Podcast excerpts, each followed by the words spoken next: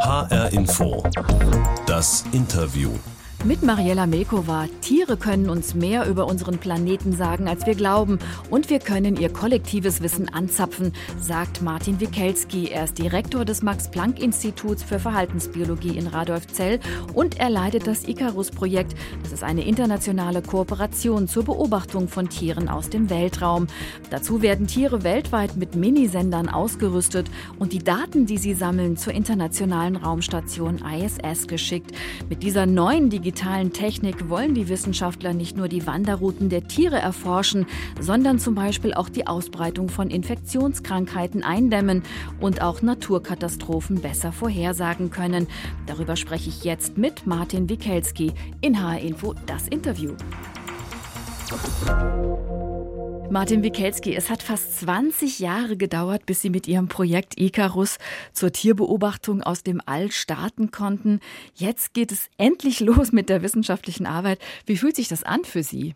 Ja, das ist echt unglaublich. Das ist fast erwachsen, dieses Projekt. Also wir haben damals eigentlich gedacht, es dauert drei, vier Jahre maximal. Und das ist wirklich ähm, über die vorhergesagten 15 Jahre dauert, die mein Kollege vorhergesagt hat, der Radioastronom. Äh, ich hätte es nie für möglich gehalten. Die Idee, die dahinter steckt, hinter Icarus, klingt eigentlich einfach, behaupte ich jetzt mal als Laie.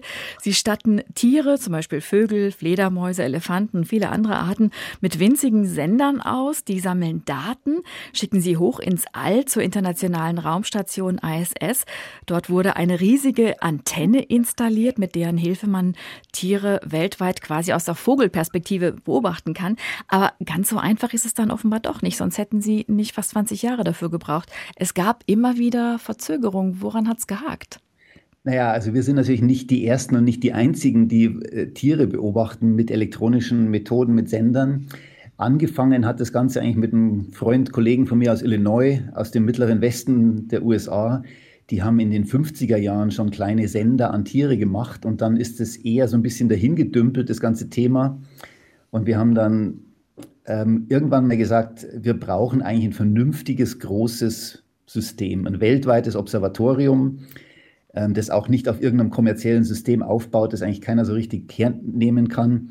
Und deswegen haben wir eben gesagt, wir wollen ein System, das kleine, ganz kleine Tags bauen kann, dass man Tiere jeder Größe beobachten kann und dass es eben ein System ist, das jeder Wissenschaftler nutzen kann und das überall auf der Welt funktioniert, eben vom Satellit aus dann. Mhm. Weil die NASA nicht mitgemacht hat, ähm, haben Sie sich an die russische Raumfahrtbehörde Roskosmos gewandt. Die ist neben der Max-Planck-Gesellschaft und dem Deutschen Zentrum für Luft- und Raumfahrt beteiligt an diesem Icarus-Projekt. Diese Tags, von denen Sie gesprochen haben, das sind ja diese kleinen Minisender für die Tiere, etwa mhm. Daumennagelgroß, ne? wiegen weniger als fünf Gramm. Und wie muss man sich das vorstellen? Ist es so, so eine Art Rucksack, die den Tieren aufgesetzt wird oder wird denn das eingechippt? Naja, das kommt auf das Tier drauf an. Wir haben das bei Vögeln als kleinen Rucksack, einmal um die Füße dann oder um den Bauch rum. Äh, wir haben das bei Fledermäusen als ein Cape, so, so ein äh, Umhang, den die wie so ein Batman mit sich tragen. Mhm. Bei Nashörnern als Ohrentag, also wirklich so als kleine Ohrmarke, so ein, so ein Loch im Ohr, Knopf im Ohr. Und das funktioniert eigentlich in den meisten Fällen sehr, sehr gut. Welche Daten können Sie denn sammeln mit diesen Minisendern? Also erstmal natürlich die Position von dem Tier und die Geschwindigkeit, also die GPS-Information. Und dann ist es aber auch wichtig, dass wir über das Tier was lernen, also das Verhalten von dem Tier, im Prinzip so ein bisschen wie so ein Fitnessarmband, dass wir sagen, was sind die Vitalfunktionen von diesem Tier. Und da messen wir das Verhalten über Beschleunigung und Magnetausrichtung. Wir haben aber auch dann Daten über die Umwelt, zum Beispiel Luftdruck, Temperatur, Feuchtigkeit und so weiter, dass wir wirklich praktisch das Tier in seiner Umwelt wirklich beobachten können. Mhm. Und dann werden diese Daten hochgeschossen äh, zur internationalen Raumstation und wieder zurückgefunkt zur Bodenstation. Und was fangen Sie dann damit an? Ja, das ist großartig, weil wir jetzt wirklich zum ersten Mal eine Gesamtschau über das Leben auf der Erde kriegen. Im Prinzip sowas wie eine Wettervorhersage, so ein Livecast, weil wir bisher eben Einzelbeobachtungen haben, die zum Teil so ein bisschen zusammengeschlossen werden, aber nicht so richtig. Und jetzt können wir zum ersten Mal, weil das Icarus-System eben ein, ein Multi- Aufnahmesystem ist. Also wir können ganz viele Tags gleichzeitig empfangen.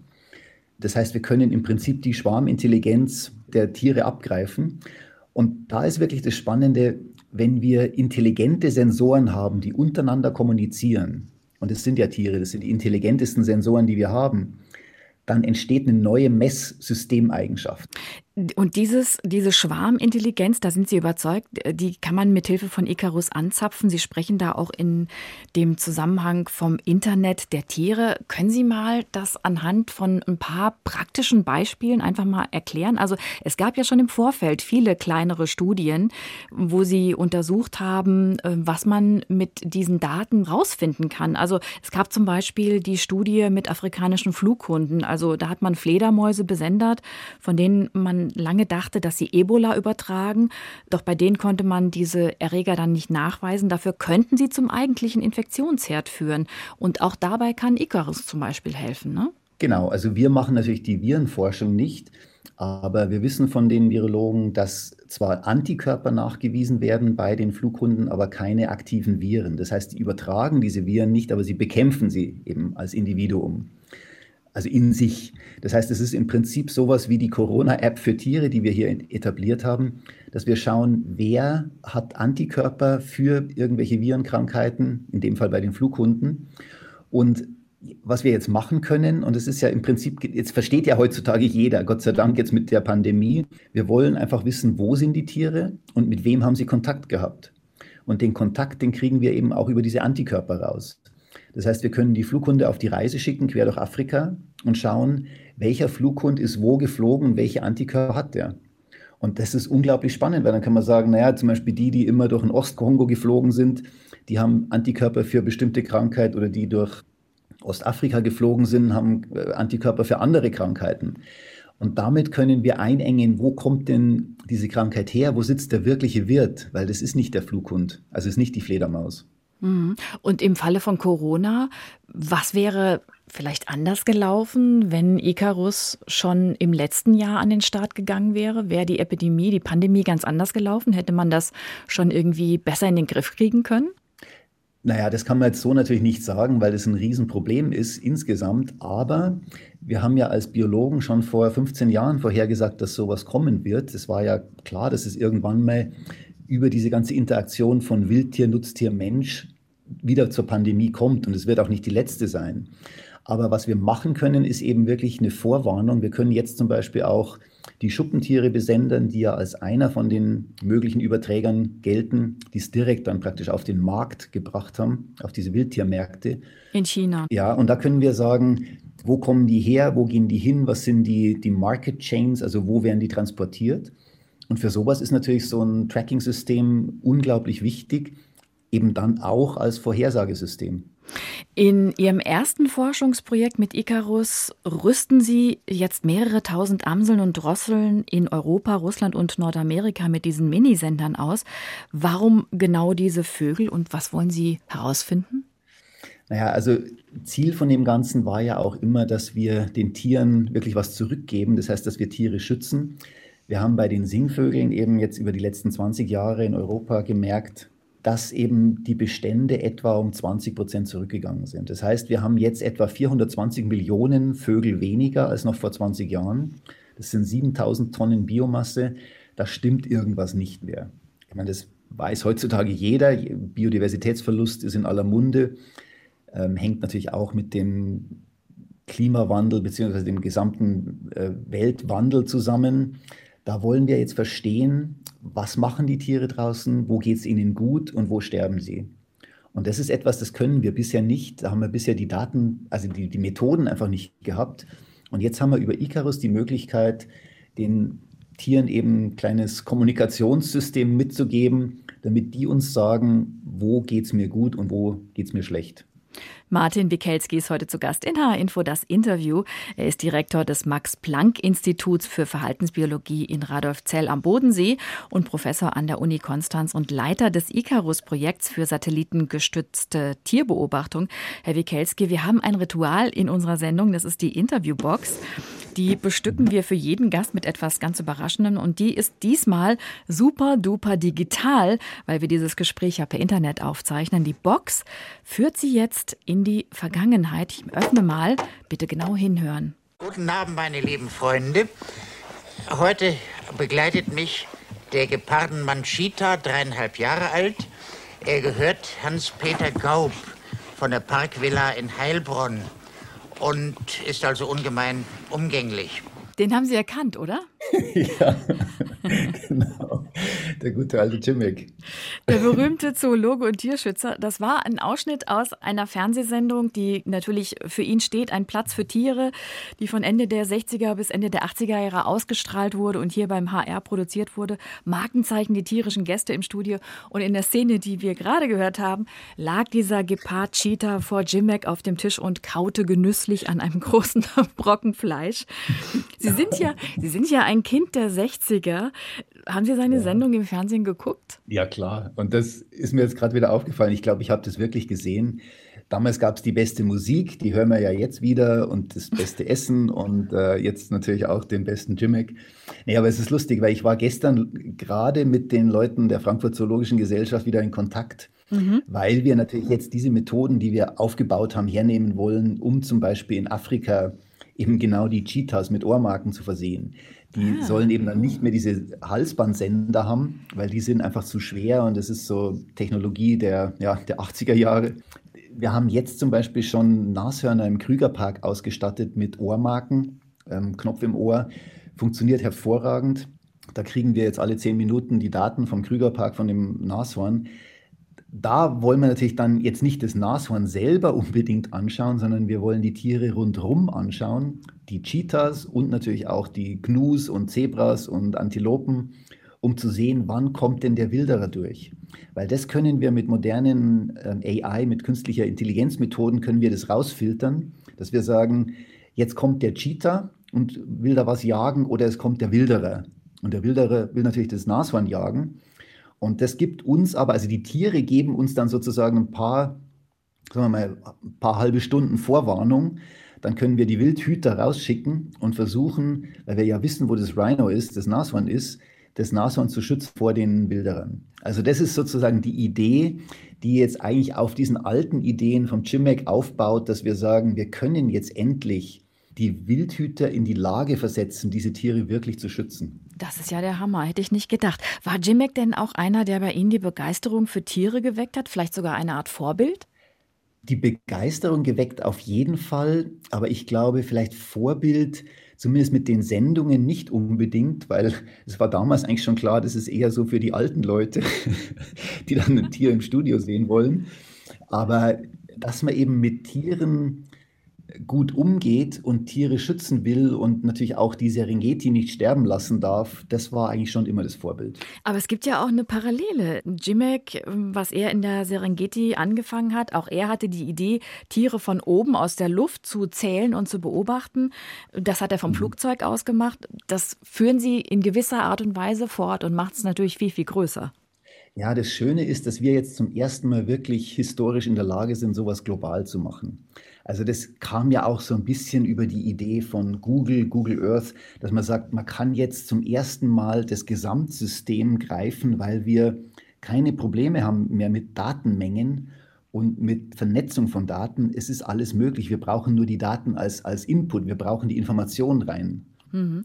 Was den Bernhard Jimek vor allem auch ausgemacht hat, war seine Leidenschaft für den Tier- und Naturschutz. Er hat alles andere hinten angestellt dafür. Wenn man sich ihren Lebenslauf anschaut, entdeckt man ja so eine ähnliche Leidenschaft oder vielleicht sogar Besessenheit, die ganz früh angefangen hat. Und zwar auf dem Bauernhof ihrer Großeltern, wo sie aufgewachsen sind.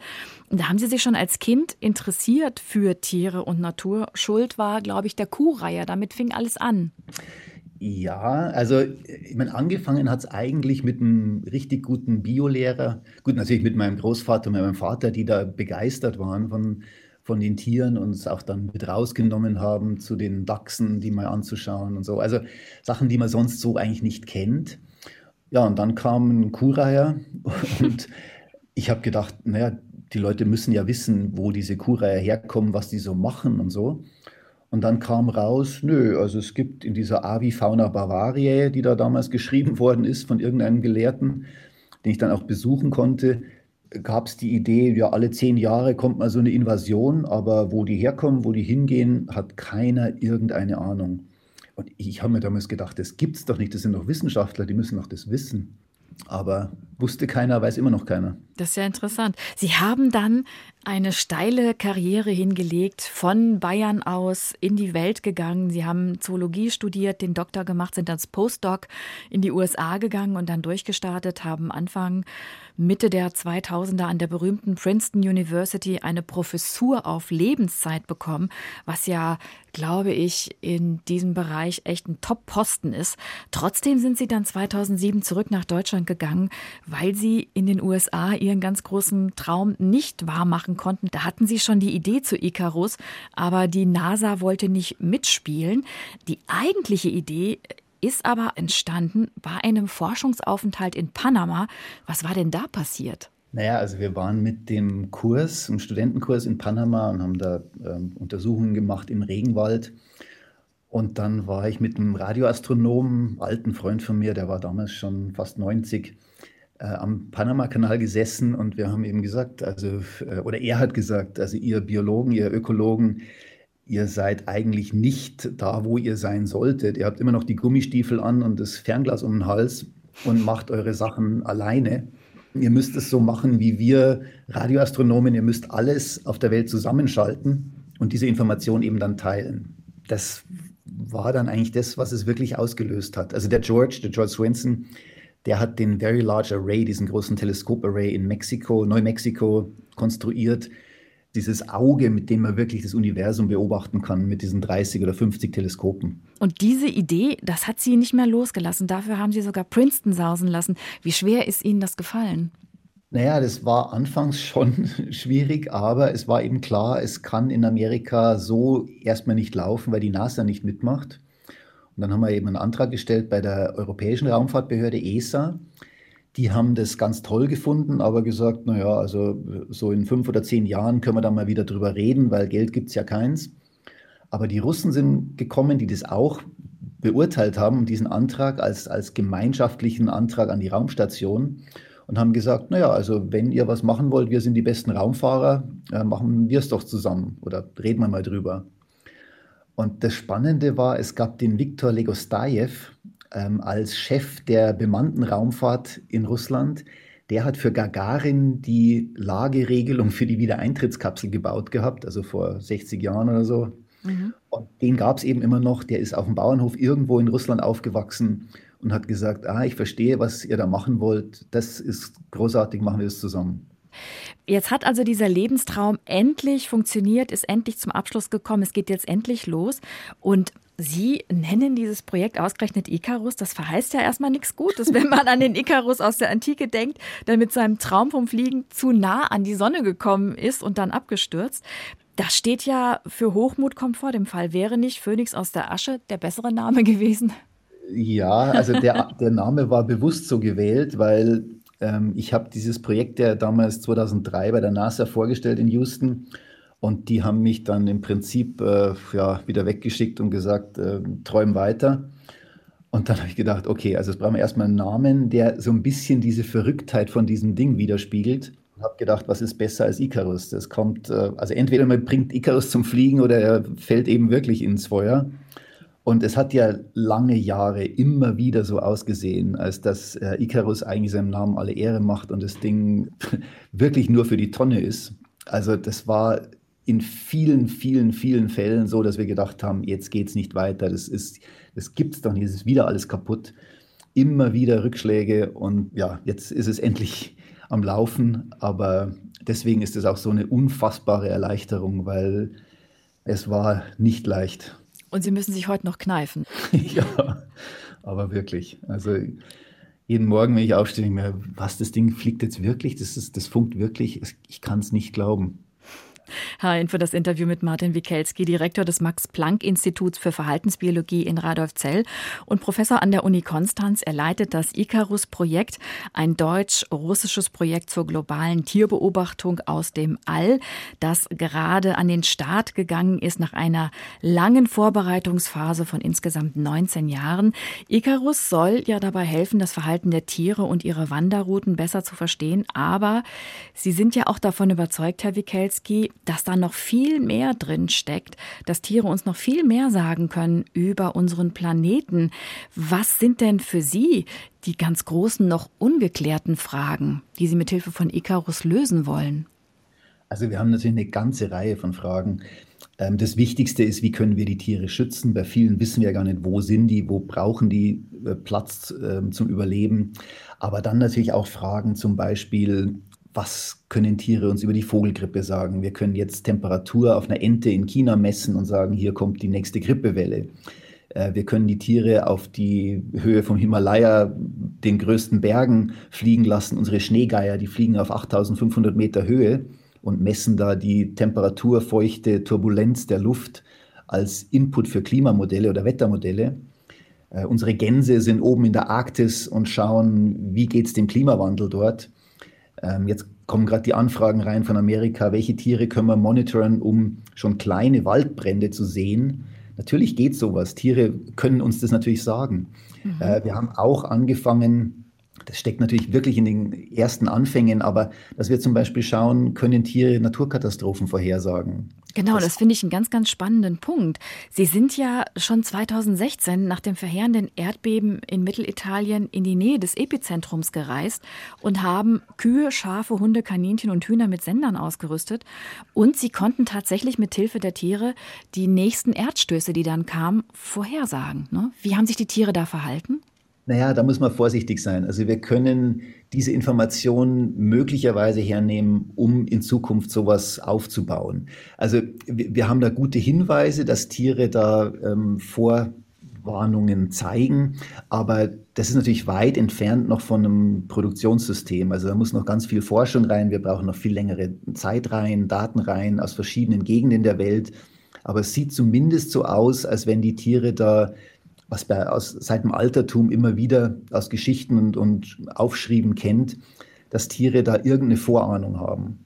Und da ist Vulkanausbrüche und Erdbeben eben einer von den möglichen Anwendungen, die wir dann natürlich mit den laufenden Anwendungen zusammenbringen müssen. Also als zusätzliche Information zu eben Erdbebenvorhersagen, die es jetzt schon gibt. Welche Tiere sind denn besonders geeignet für die Katastrophenvorhersage? Es wurde ja auch, glaube ich, schon mal an Ziegen getestet am Ätna. Genau, die laufen direkt am Ätna rum und die haben sehr hohe Sensitivitäten, also angeblich nach den Aussagen der Ziegenhirten. Und wir haben das eben dann überprüft. Wir haben den nicht nur irgendwelchen Ziegen einen Sender drauf gemacht, sondern den von den Ziegenhirten ausgewählten Individuen. Und es scheint wirklich zu funktionieren.